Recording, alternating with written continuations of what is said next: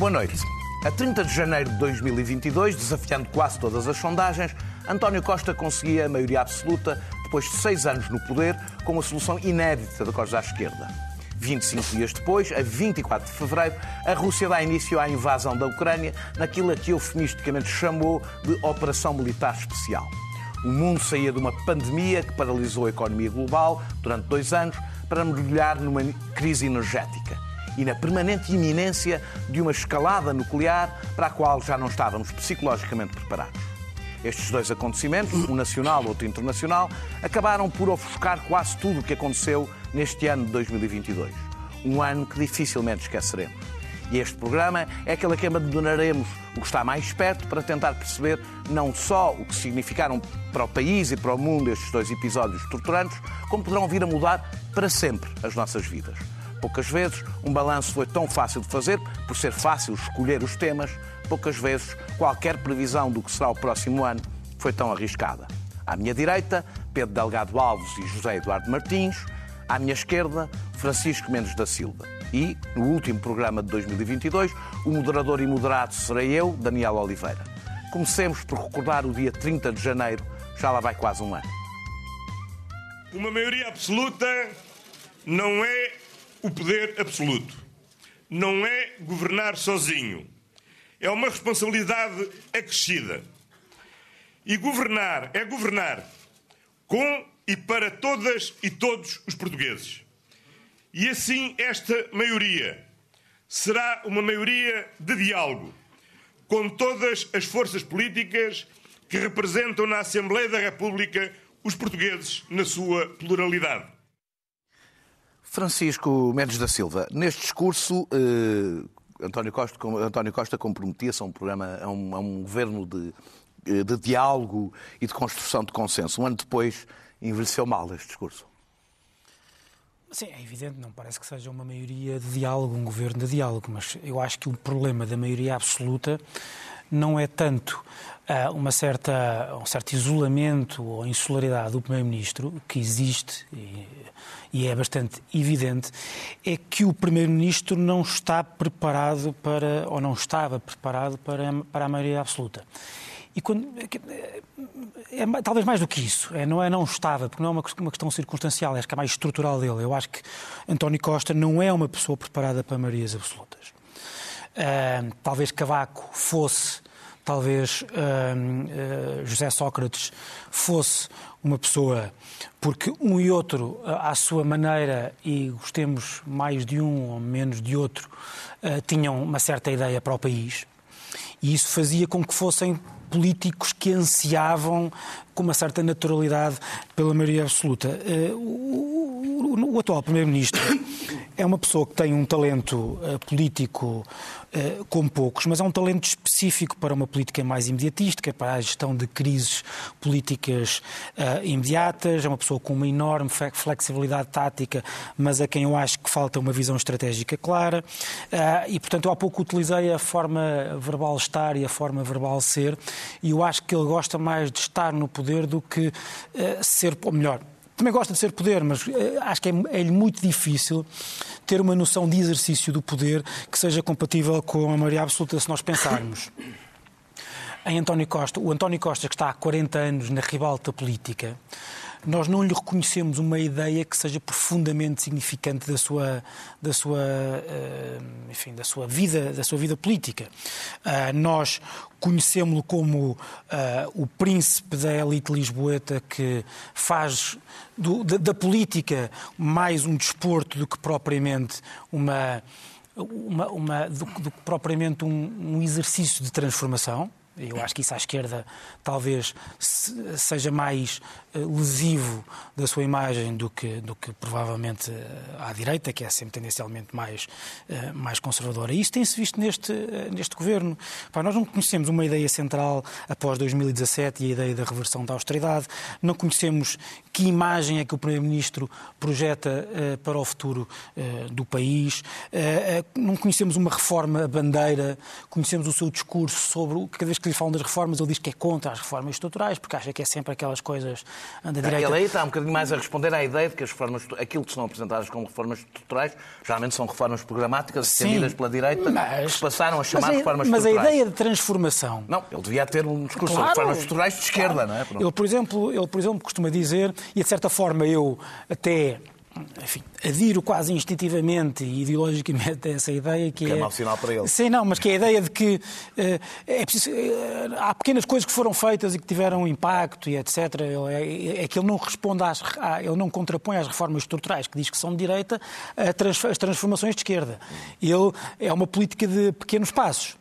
Mas eu acho que isso. Social, ele considera acho que passo social o aumento do salário mínimo nacional, que são reformas. Sim, mas repara, isso, isso, faz com, isso faz com que o António Costa não tenha uma interpretação sobre quais são os constrangimentos económicos ou sociais que afetam Portugal. Ou ele acha que Portugal está perfeito, e eu discordo profundamente dele, ou então ele não tem, de facto, um tipo de instinto político e um tipo de, de características políticas típicas de quem quer exercer uh, uh, ou de quem tem uma maioria absoluta à sua. Uma maioria absoluta é tendencialmente algo de uh, transformador. De, qual é que é a marca que o Primeiro-Ministro quer deixar? Nós não temos, deixa-me só, só, repara, eu, só fazer o rodas na saúde, nós já sabemos que é o caos que é o, o SNS, tanto que a meio, a meio do jogo o Primeiro-Ministro teve que fazer uma, uma, uma, uma, mudança na gestão profundíssima.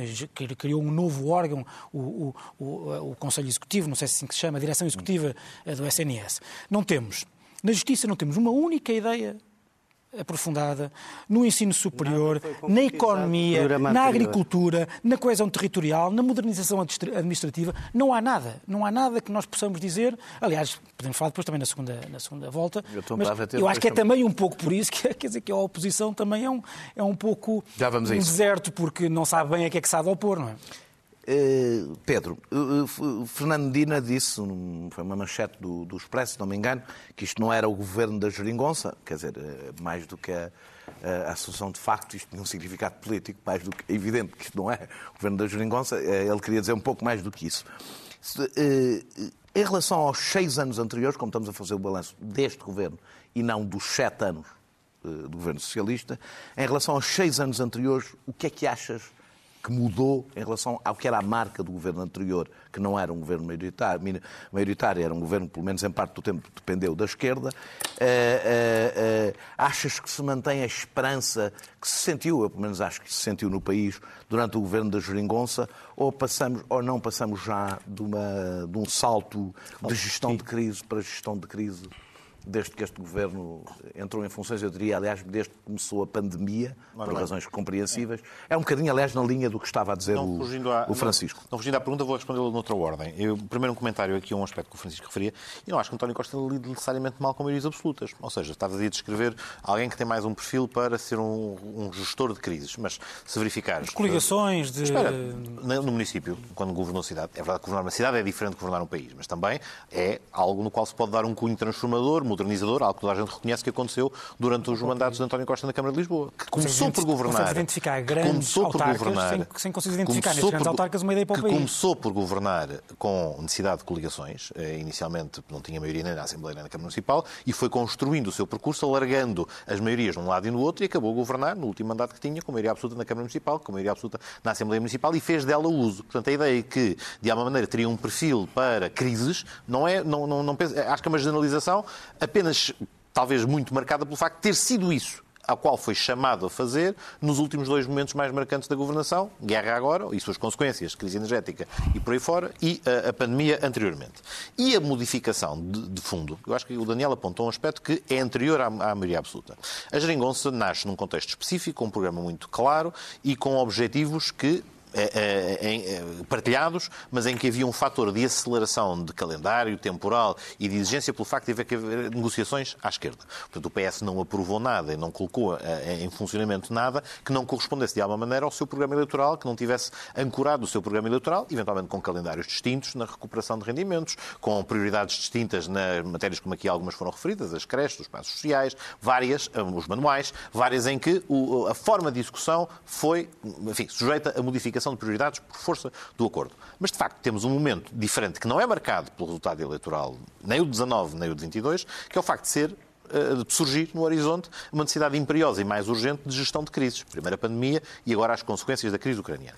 Isto já condiciona bastante esta modificação de reta final, ou melhor, de passagem dos dias finais da geringonça para este momento. Agora, o que é mais, se quisermos, importante na, na, na, na nova realidade política que nasce a 30 de janeiro é que as maiorias absolutas, obviamente, têm todos aqueles riscos para o seu detentor. O risco de fechamento, o risco de eventualmente se tornar autossuficiente, porque a não necessidade de, de, de outras coligações e de outros parceiros leva a que haja menor uh, uh, empenho em, é em, processos... Esses em, riscos não estão espera, todos... Espera, não, não, como era, repara, como acontece com todos os processos de maiorias absolutas. Mas também era outro aspecto que eu, eu queria trazer. Este, estes riscos materializam-se não apenas porque, enfim, esse é o ímpeto normal de quem, detentor de uma possibilidade de fazer as coisas à sua maneira, porque recebeu um mandato para aplicar o seu programa, o pode fazer. Mas também porque, do outro lado, e quero só dizer duas coisas. E a primeira é a seguinte: porque, do outro lado, também os partidos que estão na oposição, uma maioria absoluta, também não têm nenhum especial incentivo para grandes compromissos ao nível do acordo com o outro. Ou seja, se numa democracia os eleitores deram a maioria absoluta a um determinado partido, os partidos que, que a não têm, que estão de fora, que estão na oposição, também não têm que se desgastar a fazer forma de cumprir o programa dos outros e empenham-se de forma talvez mais intensa em fazer a oposição. Defender as eleições que não há claro, governos maioria absoluta de diálogo. Isso não existe. Não, pode não haver. Existe. Vejamos, isso é, uma, ponto, isso é uma, uma, forma como se abordam, uh, como, como, como, como se abordam uh, as relações com os partidos da oposição. E há aqui elementos que podem ser mais ou menos valorizados, e há até algum esforço em várias matérias que no, no, no mandato anterior não tinham essa escala, a revisão do regimento, a, a disponibilização para vindas de ministro e coisas destas, em que até se mostra alguma abertura. Agora, as oposições também não têm nenhum especial incentivo uhum. e, portanto, isso também contribui para criar a maior clivagem. De um lado temos o governo, do outro lado temos as oposições e os pontos de contacto não são os suficientes porque os senhores receberam uma maioria absoluta, utilizem-na e serão por elas responsabilizados. Portanto, é preciso dois para... Não, mas é, é necessário, para que o diálogo se materialize em coisas, é necessário também que o diálogo tenha, um contra... tenha uma contraparte que está disponível. E por estas razões, compreensivelmente, não estão. O governo, o, o, tu, a minha pergunta é, tem-se dito que o governo está cansado, para dar exemplo, o Governo está cansado, também se tem falado bastante dos casos, destes, desta multiplicação de casos, que, que, aliás se vê na, no, num conjunto de remodelações que não são habituais em dez, nos 10 meses de um primeiro governo, mas isto não é propriamente um primeiro 10 meses de um primeiro governo, essa é a questão talvez. Terceiro. Uh, uh, mas do ponto de vista substantivo, podes falar também disto, mas do ponto de vista substantivo, este é um, um, um governo de continuidade em relação ao governo anterior, de mudança ou de fim de ciclo? Ou, ou, as três coisas não pode ser, ou só duas delas.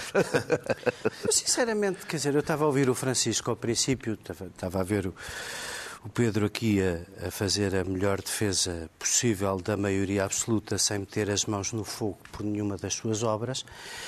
E, e, estava a ouvir o Francisco e estava a pensar assim: mas o que é, que é o programa do governo de Costa? Esta coisa que nós estamos sempre aqui a dizer é que é que o, o homem que, se como ele diz, nos tivermos que habituar a uma maioria absoluta cumprida nos quatro, será o primeiro-ministro mais tempo em funções na democracia portuguesa, qual é o desígnio deste homem? E no fundo há uma resposta para isso. É o José Sócrates em versão vamos estudar. Porque, como tu dizes e bem, e já aqui discutimos a semana passada, é difícil encontrar no uh, assistencialismo e no controle da dívida, em primeiro lugar, uma política. Mas, sobretudo, o que não é possível ali encontrar é uma política de esquerda. Portanto, isto é uma espécie de José Sócrates em versão vamos estudar. Vamos estudar o aeroporto, que não deu um problema político pequeno, e deu o problema político que deu, mas quer dizer, mas isso também era válido em relação à TGV, à regionalização, são os projetos intemporais, nunca concretizados. É, é, é nessa maionese da ausência das reformas e de uma projeção do vamos estudar o futuro que vive António Costa. Para José Sócrates, faça-se a justiça de, pelo menos, como tu dizias e como, e como o Francisco dizia, não, não, é um roubo, mas faço, é, tinha uh, um... Eu isso... Era uma, era uma, ainda estamos... Era uma piada, não ainda roubou, estamos longe de saber imensas roubou, coisas. Até porque uh, uh, se o José Faço, Sócrates roubava, assim. isso diz muito pouco sobre a perspicácia do do homem que hoje elegemos primeiro-ministro, porque o acompanhou anos e anos e anos no Partido Socialista e foi incapaz de desconfiar, como, diria a Ana Gomes, daquilo que era óbvio para todos, como ela dizia, a tua Mas para ela, para ela também não, para ela também não portanto, foi. tu dizes bem, é dizer, o problema disto é que a única coisa nova deste ano é a maioria absoluta, porque o governo é velhíssimo. O governo não tem nove meses, tem 85 meses tem sete anos e um dia. E tem sete anos e um dia da mesma coisa, porque só na tua cabeça é que a geringonça. Ah, acabaste de o confessar. Ah, sim, sim. Só na tua anos, cabeça é, é que a cabeça. geringonça foi um sinal de esperança. Ah, foi, foi. Bom, quer dizer, foi. ao fim deste tempo, bem, em primeiro lugar, eu gostava que alguém me dissesse da rua porque isso mede-se na carteira das pessoas quem são os portugueses que vivem melhor hoje do que viam no dia 31 de dezembro de 2015. Quem são os portugueses ah, bem, bem, que vivem hoje melhor? Ainda bem que há a segunda Já ronda. lá vamos. É. Ainda bem que há a segunda ronda. Quem são os portugueses que vivem hoje melhor? Olha, e onde é que está? Todos recebiam um salário mínimo incrivelmente oh, oh Daniel, inferior. tu interrompeste alguém. Eu posso, comecei a falar aos 25 minutos, deixa-me lá ah. acabar. Porque senão não conseguimos fazer duas rondas. Isto, isto basicamente é... Uh, a única coisa que aconteceu nestes sete anos, e eu acho imensa, imensa graça naquele subsídio que ele nos deu daquela entrevista uh, da, da revista Visão, que foi, foi, foi, o nosso, foi o nosso subsídio, sim. também temos direito. Nesse subsídio, o, o, o seu Primeiro-Ministro diz uh, coisas extraordinárias sobre este seu próprio balanço.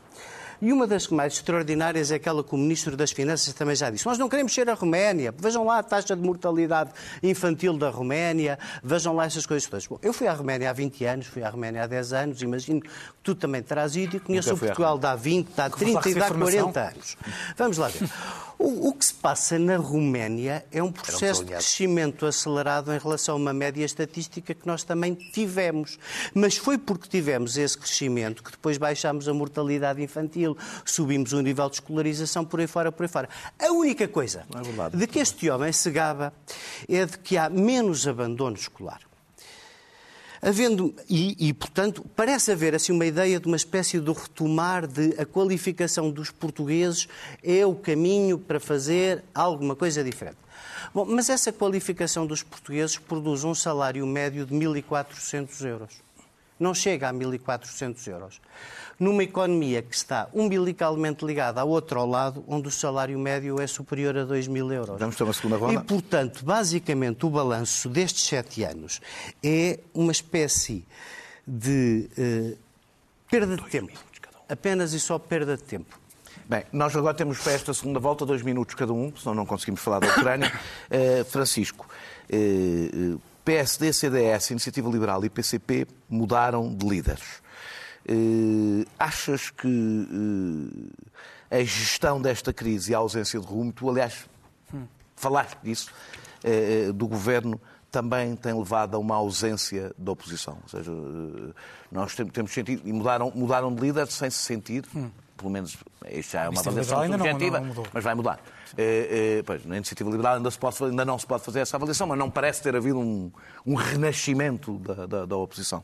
É isto? A ausência de rumo de um governo leva a uma ausência da oposição para além é um dos, pouco ca, também casos e casinhos, há outras, é? há, outras, há outras coisas. Dois minutos. É evidente, é evidente que o, eh, o facto de o, de o governo não ter nenhuma política absolutamente eh, vincada e, e, e que seja uh, divisiva faz com que, a faz, que torna a vida difícil à oposição, porque não há um, um espelho que se possa, que se possa apontar ao governo e, e, e, no fundo, fazer, algo, fazer o contraditório. Portanto, essa ausência de um rumo bastante identificado torna a vida mais difícil à oposição, porque não sabe bem a que é que está a opor-se.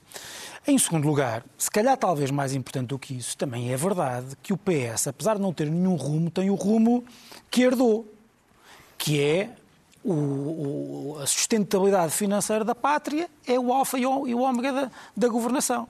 E isso, para uma, para uma oposição à direita, é muito difícil. Tanto que assim é que, muitas vezes, em desespero, o PSD quer, uh, sente a necessidade de fazer, de propor coisas como uh, vamos aumentar as pensões uh, de acordo com a inflação, não vamos fazer nenhum corte real. Vamos cumprir ou, a lei. Ou, ou, quer dizer, e isso quando é óbvio que se o, se o PSD lá estivesse, é óbvio para toda a gente que se o PSD lá estivesse, não, não, não, não, não, faria. não faria.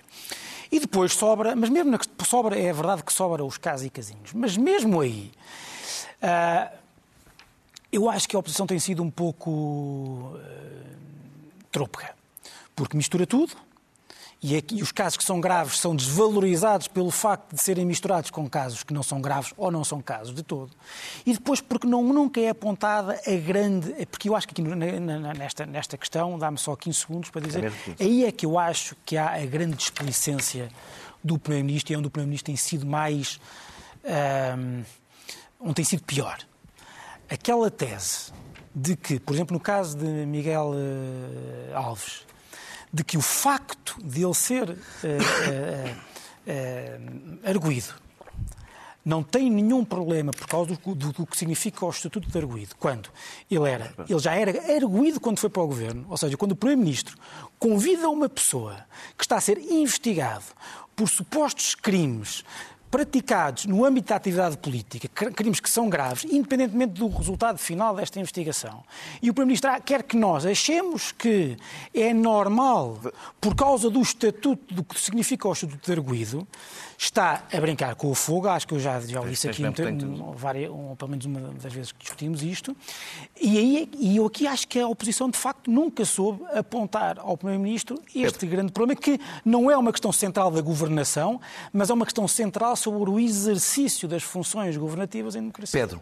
A, sobre a salubridade. A arrogância de António Costa, visível, acho eu, ou visível ou legível, eh, na, na, na, entrevista da Visão. É não, não podemos eh, dizer que há um efeito do cavaquismo que sentimos no cavaquismo e que poderá ter o mesmo efeito no Partido Socialista que teve no PSD, que é secar o Partido Rexios, Socialista. Esse efeito no cavaquismo viu-se no fim das sim, maiorias sim, sim, absolutas, claro, claro, não foi ao fim de nove meses. Não, não, mas eu não estou a dizer, eu estou a dizer é que no fim desta, desta maioria absoluta não poderá acontecer o mesmo, que é secar o PSD. Primeiro, para aproveitar os meus minutos, o, o meu primeiro minuto portugueses melhor no final é mesmo de comparação com 2015. Descongelamento de progressões nas carreiras na administração pública, salário mínimo, passo social, propinas no ensino superior, devolução de salários e pensões, aumento de salários oh, e prestações sociais, oh, manuais escolares, tarifas sociais na energia e tarifas sociais na água, fim, fim gradual e diminuição brutal das taxas moderadoras. Um aperitivo do que é que foi diferente e o que é que era diferente Sabes no início, no início, no início e no final da legislatura. Para além, também podíamos entrar, também podíamos entrar também podíamos entrar por esse aspecto que era a redução da carga fiscal e a forma como também foi encarada durante esse período. Devolução de rendimento real. As pessoas fez a diferença. Para quem ganhava um salário mínimo que eh, em 2015 e vê a sua progressão, nem precisa ir até 2022, mas até 2022, até 2019 faz toda a diferença do mundo. Segundo minuto, a questão adicional que o Francisco já abordou, a consolidação orçamental, nunca desapareceu, nunca desapareceu de cena e é de facto o aspecto que continua a gerar, para não deixar de comentar as oposições, mais dificuldade à oposição à direita, porque manifestamente ou dizem coisas em que não acreditam e que sabem que não vão executar, ou alternativamente ficam sem discurso. Finalmente, também sobre este aspecto que já aqui discutimos. Desígnios para esta legislatura. O problema é que o programa eleitoral do PS, que ficou por cumprir na legislatura anterior, volta a deparar-se com um problema na atual. As prioridades estão lá e estão bem identificadas. Salários, mais uma vez, transição energética, transição digital, combate à pobreza. O problema é que se debate com uma crise de inflação que não estava expectada, enfim, existia já, mas cuja escala aumentou brutalmente com a invasão da Ucrânia, e uma crise energética que surge, entretanto, o que condiciona brutalmente a capacidade de resolver. Quer responder à tua pergunta se tiver só um segundo? Mas é mesmo, o, o, é mesmo só um segundo. Os dados que encontras, enfim, nem, não, é para repetir o que disse no início, mas as maiorias absolutas têm de facto uma dificuldade, que é uh, uh, o sentimento de por teres a capacidade de tomar decisões sozinho, automaticamente tornas-te o adversário de todos os agentes em sede parlamentar. E bem se vê, mesmo em sede de debates orçamentais, a dificuldade que há em construir pontos, mesmo com forças políticas que até têm alguma disponibilidade para aceitar propostas ou ver as suas propostas aceites e que não se consegue avançar muito para lá de uma, eh, de uma abstenção colaborante, mas que verdadeiramente como, muitos acham que é decorativa. Como sei que não é reveladora cumprir, Como sei que não conseguirás dessa... cumprir os dois minutos se fizer uma pergunta, responde ao que quiseres responder, mas uns dois minutos. Então, uh, vamos deixar esta esta parte para o fim. Em primeiro lugar, quais são. Eh, eu, eu, gostava de dizer alguma coisa também sobre a oposição, como ele disse, e imagino que me quererias perguntar alguma coisa sobre isso. As circunstâncias da construção desta maioria absoluta provam aquilo que nós sempre aqui dissemos. Que eu tinha perguntado é se não há do Pedro, que não há alternativa. Com exceção do Pedro, sempre dissemos aqui a mesma coisa. Que o grande bombom da maioria absoluta era o medo do Chega e por isso o PS tanto puxa pelo Chega e tanto tenta uh, fazer do Chega o seu adversário é para que haja uma leitura política um medo do Chega, como António Costa confessou na entrevista de que já falámos, foi essencial para a maioria absoluta. Ele próprio o diz.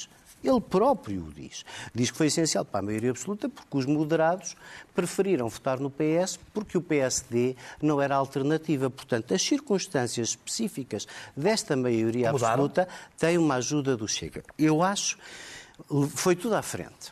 Porque isto, meu amigo, quando se ganha e quando se perde, tem consequências na política. Mudaram todos os líderes partidários.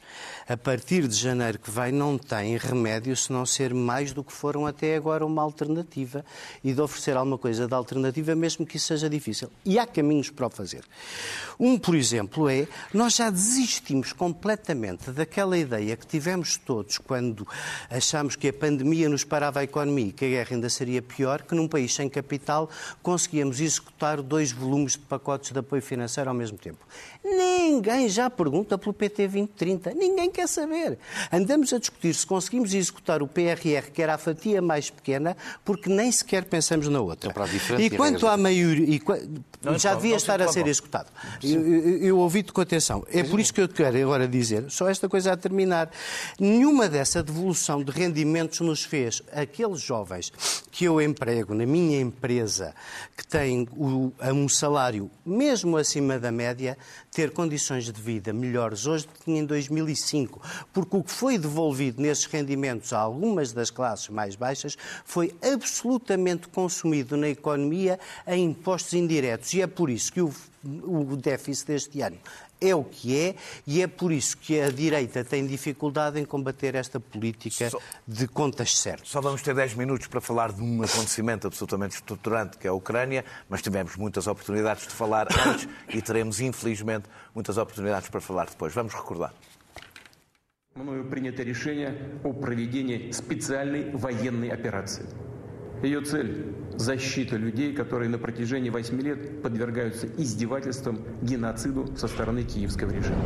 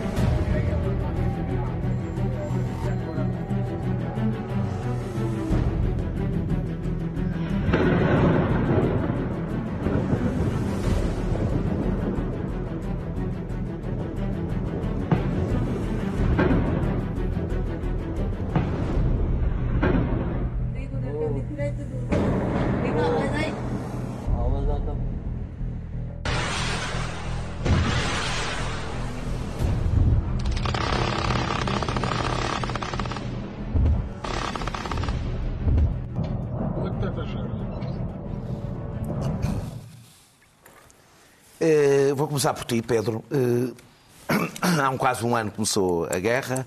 Eh, estamos mais perto, um, estamos mais perto do fim do que, do que acreditarias eh, nesta altura.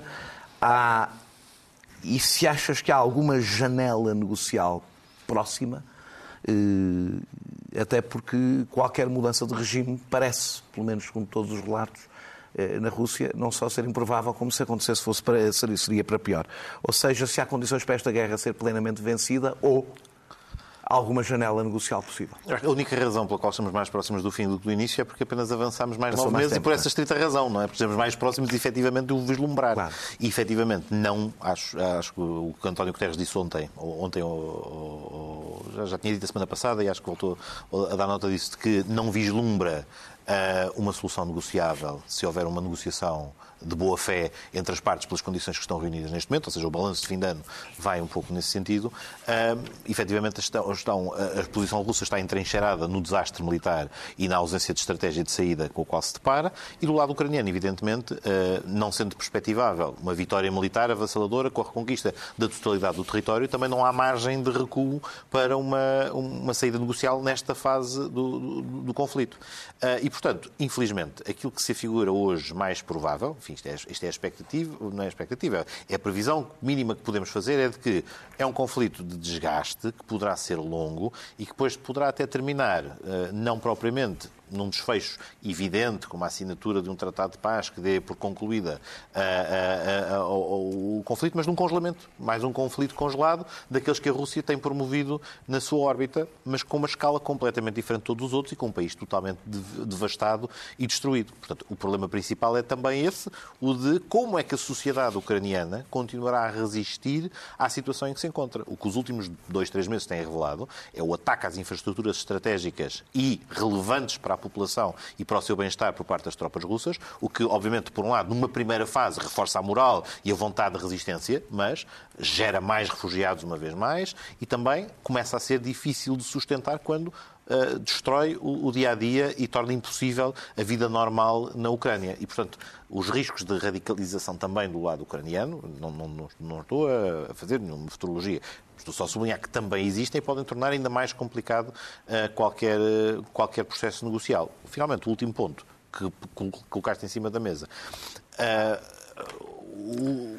não sabemos do regime russo e do que efetivamente se passa por trás das, das, das, dos muros do Kremlin é muito mais do que aquilo que sabemos. Há muito kremlinólogo que faz suposições e teoriza sobre quem, qual é que é o equilíbrio de poderes em determinado momento, mas verdadeiramente ninguém verdadeiramente consegue saber. E, portanto, isto também torna particularmente difícil a instituições internacionais terem uma estratégia para desmontar e sair eh, do conflito, pelo que os meses seguintes serão de acentuado pessimismo, aos quais se pode acrescentar, eh, acabo só com isto, uma eventual uh, abertura de novas frentes ou de novas tentativas de, de, de, de, reforço da agressão por parte da Rússia na ausência de alternativas. Zé, Zé Eduardo, uh, eu vou-te fazer uma pergunta um pouco específica. Claro que depois podes falar, do, uh, como sempre aqui, do que te interessa, mas neste caso quero fazer-te uma pergunta um pouco específica, porque esta, esta guerra teve um efeito especial no que toca à crise energética. Tu achas que esta guerra vai acelerar ou atrasar a transição energética? Podes falar, evidentemente, da guerra e de tudo o resto, mas queria fazer-te esta pergunta. Olha, eh, eu, eu, diria que tinha aqui uma palavra ridícula que risquei, apesar de tudo, que era o que é que, apesar de tudo, não foi completamente mau nesta desgraça horrível. Todas as tragédias têm é, sempre qualquer coisa. Nós, nós, nós, no dia uh, eh, 21 de fevereiro, três dias antes da invasão, ninguém reparou muito bem uh, que havia, porque parecia uma espécie de repetição do discurso que já tinha sido o discurso quando houve a revolta na Praça Maidan, do Putin a dizer que a Ucrânia moderna era uma, uma uma ficção. Uma ficção, assim como se os irlandeses fossem uma ficção por terem sido uh, governados pelos ingleses ou, ou, ou, se os noruegueses fossem todos suecos. Não é? E, e, acho que uh, as três coisas, eu gostava de, de, veio o ano novo daqui a pouco tempo e eu gostava de pegar nas três coisas que não são completamente horríveis no horror que nós vemos todos os dias para lhe pegar no ano diferente. Em primeiro lugar, os ucranianos provaram que são uma nação. Resistiram. Mesmo, mesmo que não fossem, tinham passado a ser. Agora passaram a ser. Resistiram como uma nação, uniram-se como uma nação, estão a sofrer como uma nação. Segundo lugar, a crise energética, que para nós é uma brincadeirinha comparado com o que aquela gente está a passar nas suas condições de vida, apesar de tudo, foi um wake-up call que ninguém tinha. Uh, foi, uh, por triste que pareça, a necessidade fez-nos poupar energia, encontrar outras maneiras de a utilizar, criar novos mercados e, portanto, eu acho que esta, esta crise energética eh, nos vai obrigar, pela necessidade, a ser melhores e mais autossuficientes do ponto de vista energético. A terceira, tu dizes muito bem na tua introdução, é impossível, e eu concordo com, com o Pedro, quer dizer, acho que neste momento só estamos nove meses mais à frente, porque começou nove meses. Claro. Não, vejo, não, não vejo nenhum sinal bom de fumo de como possa acabar, mas apesar de tudo, no dia em que caiu o, um. Eles se enganaram todos e deixaram cair uns mísseis na Polónia Polónia, nós vivemos aqui umas horas em que, Parecia que estávamos na crise na cubana. Da, estávamos na crise cubana ou na antecâmara de alguma coisa que a nossa vida nunca viu nem imaginava possível, que era um pesadelo nuclear. Acho que o outro sinal esperançoso é que toda a gente quer ali continuar uma guerra convencional até ao limite, no caso dos russos, até ao limite da maldade, mas o cuidado que, as, que os dois lados, vamos dizer, o lado que apoia a Parece Ucrânia que ninguém, não se esqueceu toda a gente do que é que pode acontecer. Ninguém se esqueceu do que pode acontecer e toda a gente fugiu disso. E, portanto, essas são as três únicas coisas que eu Francisco, eh, eh, a guerra, esta guerra pode quem queira analisar, quem, quem se queira pôr mais distante do que é possível neste momento, eh, podia marcar uma, uma mudança de tempo, não é? de ajustamento do mundo que foi bipolar, passou a unipolar e agora temos um, uma efervescência que ainda não sabemos onde acabará e que papel terá a China para um mundo multipolar ou não. Aliás, há algumas pessoas que pensam que olham para esta guerra assim e, por outro lado, as sanções e toda a dinâmica que se criou desta guerra, eh, que já vinha, aliás, da, da perturbação das, das, das, cadeias de distribuição por causa da pandemia,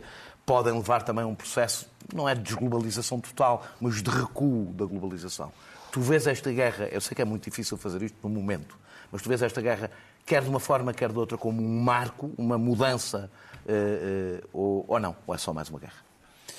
Um, Por maior que seja, não, nem não. todas as guerras provocam alterações estruturais. Não é? Há, mas eu acho que é. Eu acho que, por outro lado, repare, é verdade, é objetivo que, há um, pelo menos momentaneamente, há uma, eh, um recuo da globalização. Porque há muitos. Eh, desde logo a Rússia estava menos do que a China, obviamente, incluída nessas, eh, nessas cadeias e nessa, nessa globalização e deixou de estar. Há muitos países que se colocarão ao lado da Rússia ou que se colocam ao lado da Rússia e que estarão tendencialmente fora, do lado de, fora dessa globalização. Mas, por outro lado, tu vês duas coisas que... Vês, por um lado, o papel da China, que é um papel muito prudente de quem diz que, ou de quem pensa que ganhou muito com essa globalização e não quer que ela recue, ou que recua ao ponto eh, de, eh, de fazer a China recuar eh, ela própria economicamente, culturalmente, ou seja, do seu impacto económico e da sua influência cultural no mundo. E é por isso, eu acho que esse é que é o grande travão a, uma guerra ainda pior do que aquela que já estamos a viver, é o facto de a China não querer o resultado no mundo que resultará, passo o plenasmo, da, eh, de, uma, de, uma, de, uma, de uma reconfiguração eh, da ordem mundial. Eh, e, em segundo lugar, ao contrário, eu, eu, digo isto muitas vezes, acho que nem sei se o próprio acredita nisso ou não, mas eu acho que o, a ideia do fim da história do Francis Fukuyama está a ser eh, provada como, como estando correta, porque o que ele diz é que ele não disse que ia acabar esta ideia de que do fim, ele não disse que, o fim da história uh, estava aí.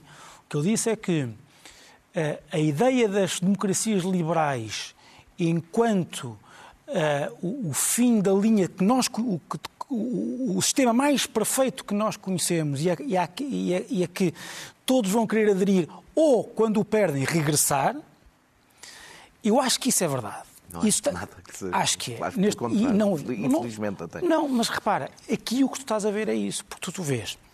Eh, mesmo os países que estão na orla da influência eh, territorial e geográfica russa aderiram à NATO.